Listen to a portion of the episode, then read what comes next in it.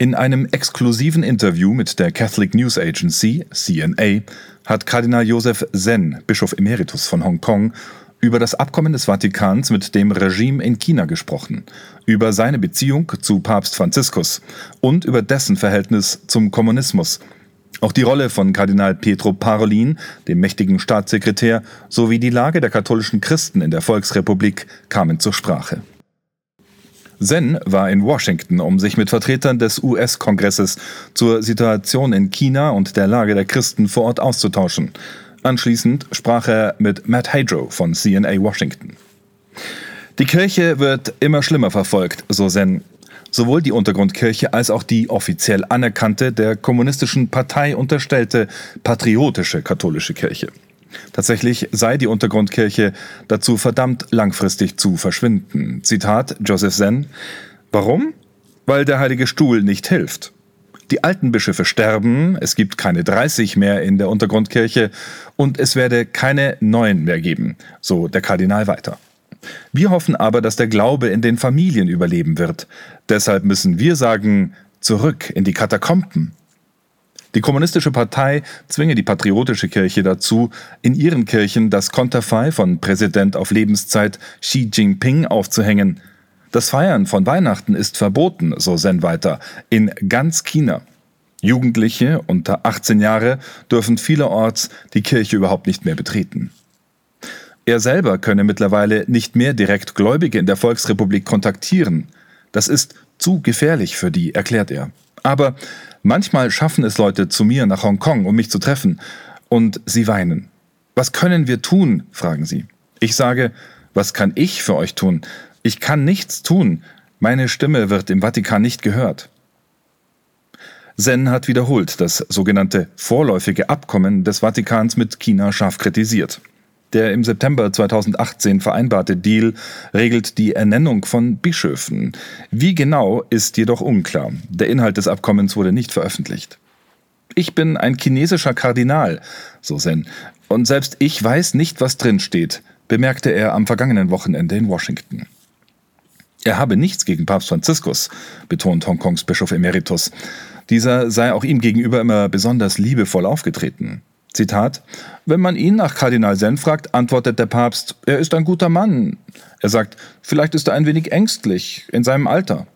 In meinem Alter? Ich bin alt. Ich bin 88 Jahre alt. Aber das Alter hilft mir, furchtlos zu sein, denn ich habe nichts zu gewinnen und nichts zu verlieren.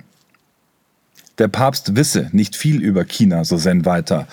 Und, Zitat, er fügt hinzu, er mag einige Sympathie für die Kommunisten haben, denn in Südamerika sind die Kommunisten die Guten. Sie ringen um soziale Gerechtigkeit, aber nicht die chinesischen Kommunisten.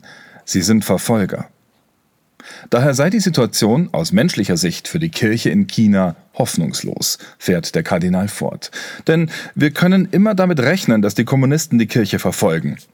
Aber nun bekommen Katholiken keine Hilfe mehr aus dem Vatikan. Der Vatikan hilft der Regierung. Er ergibt sich, er liefert sich völlig aus. Der Papst sei in Ordnung, ganz ehrlich, so der chinesische Kardinal, aber ich kämpfe mit Kardinal Petro Parolin, denn von dem kommen die schlechten Sachen. Von ihm. Er ist immer noch so, so, so optimistisch über die sogenannte Ostpolitik, über den Kompromiss, aber es kann keinen Kompromiss geben. Die wollen die totale Kapitulation. Das ist Kommunismus. Zitat Ende. Der Vatikan habe alles verloren und nichts bekommen, betont Kardinal Zen. Ich kann nicht verstehen, warum sie so etwas tun würden. Ich bin sicher, dass der Papst die gute Absicht hat, etwas Raum zu gewinnen, eine Atempause, und vielleicht können Sie eines Tages etwas Besseres bekommen, okay, aber Parolin, der Staatssekretär, er weiß sehr gut, wer die Kommunisten sind. Mit den Kommunisten kann man nicht verhandeln. Man bekommt nichts. Ich sage immer, kannst du dir vorstellen, dass der heilige Josef mit Herodes verhandeln würde, um das Jesuskind zu retten? Auf keinen Fall, auf keinen Fall. Der will es nur umbringen. So Kardinal Joseph Sen im exklusiven CNA-Interview am vergangenen Wochenende in Washington. Aber blicken wir nun ins deutschsprachige Europa. Ich übergebe an Chefkorrespondent Rudolf Gehrig. Mit dem Entzünden der Synodalkerze am ersten Adventssonntag hat in Deutschland offiziell der sogenannte Synodale Weg begonnen. Der von vielen Bischöfen auch als Reformprozess bezeichnete Vorgang möchte Antworten finden auf die schwere Krise der katholischen Kirche in Deutschland. Mit dabei sind neben den deutschen Bischöfen auch Vertreter aus den Laiengremien, allen voran aus dem sogenannten Zentralkomitee der deutschen Katholiken, kurz ZDK. Vom 30. Januar bis zum 1. Februar 2020 fand dazu die erste Synodalversammlung in Frankfurt statt. Ich selbst bin als Berichterstatter für CNA Deutsch vor Ort gewesen und habe nach diesen drei Tagen festgestellt, dieser Weg wird kein leichter sein. Was sind die größten Konfliktpunkte? Vor allem steht der Vorwurf der Instrumentalisierung immer wieder im Raum. Die Deutsche Bischofskonferenz betont zwar, dass man den synodalen Weg gestartet habe, um eine Reaktion auf die Missbrauchsvorfälle zu zeigen, die Diskussionen haben jedoch auch durch die Mitwirkung des ZDK und diverser Kirchenverbände mittlerweile eine Dynamik erhalten, in der, so scheint es, der Missbrauch mehr und mehr in den Hintergrund rückt und stattdessen kirchenpolitische Forderungen das Geschehen bestimmen.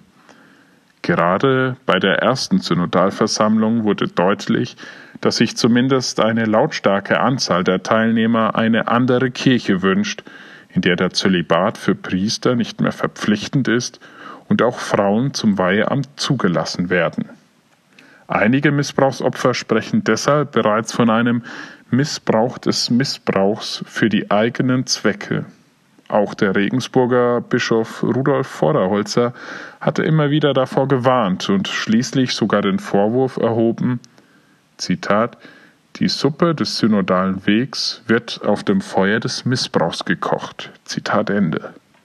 Seine Kritik an der sogenannten MHG-Studie hat bei der Synodalversammlung heftige Reaktion ausgelöst und gezeigt, dass die dort erhobene Hypothese, nämlich dass der Zölibat sexuellen Missbrauch zumindest begünstige, auf ziemlich wackeligen Füßen steht. Vorderholzer hat deshalb vorgeschlagen, weitere wissenschaftliche Vergleichsstudien heranzuziehen. Der synodale Weg, der vorerst auf die Dauer von zwei Jahren hin angelegt ist, könnte sich am Ende also noch etwas in die Länge ziehen. Dann bleibt noch die Frage, was denkt eigentlich der Papst darüber? Bereits im Juni hatte der Heilige Vater einen vielbeachteten Brief an die Katholiken in Deutschland geschrieben. Dort hat er vor allem daran erinnert, dass echte Reformen nicht mit Strukturdebatten zu schaffen sind. Die innere Umkehr, die Neuevangelisierung seien die zentralen Herausforderungen unserer Zeit. Jedoch, die Wortführer des synodalen Wegs zeigten sich davon bisher noch relativ unbeeindruckt. Sie zitieren stattdessen immer wieder einen Satz aus dem langen Schreiben, in dem der Papst davon spricht, dass wir vor einer Zeitenwende stünden. Letzte Woche hat Franziskus noch einmal nachgelegt mit dem nachsynodalen Schreiben Querida Amazonia. Dieses Schreiben befasst sich zwar hauptsächlich mit der Situation der Kirche in den Amazonasgebieten, doch die deutliche Absage des Papstes hinsichtlich einer möglichen Einführung des Frauenpriestertums dürfte auch Auswirkungen auf den weiteren Verlauf des synodalen Wegs haben beide Papsttexte, sowohl der Brief an das pilgernde Volk Gottes in Deutschland, wie auch das nachsynodale Schreiben Querida Amazonia könnten in den folgenden Wochen und Monaten noch eine entscheidende Rolle spielen. Sicherlich wird es interessant sein zu beobachten, inwieweit beide Texte noch rezipiert werden. Doch bevor ich mich von Ihnen verabschiede, lade ich auch Sie ein, beide Texte in einer ruhigen Minute zu studieren.